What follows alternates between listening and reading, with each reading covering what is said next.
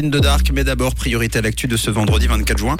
Et ce matin, à 8h, c'est avec Samia. Bonjour Samia. Bonjour à tous, le coup de pression de la gauche sur Uber à Lausanne, une attaque évitée en Suisse et de la pluie pour terminer la semaine se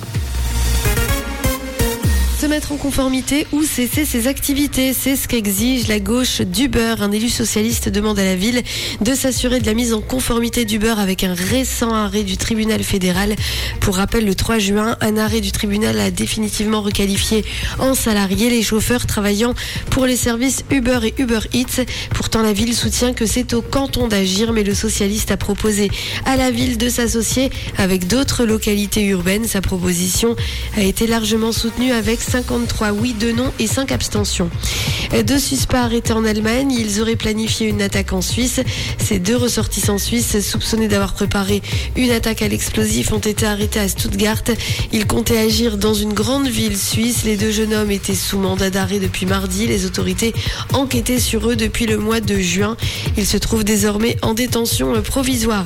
Bonne nouvelle, Vienne redevient la ville la plus agréable du monde. Vienne reprend la première place au classement des villes les plus agréables, comme en 2018 et 2019 selon un classement publié hier. Zurich se classe à la troisième place et Genève à la sixième place. Une très bonne nouvelle en Espagne, après huit ans de fermeture, Google News a rouvert dans le pays.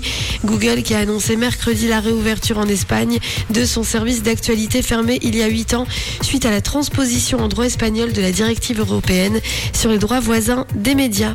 Kendall Jenner est de nouveau un cœur à prendre. Après deux ans de relation, Kendall a dit au revoir à son beau basketteur Devin Booker.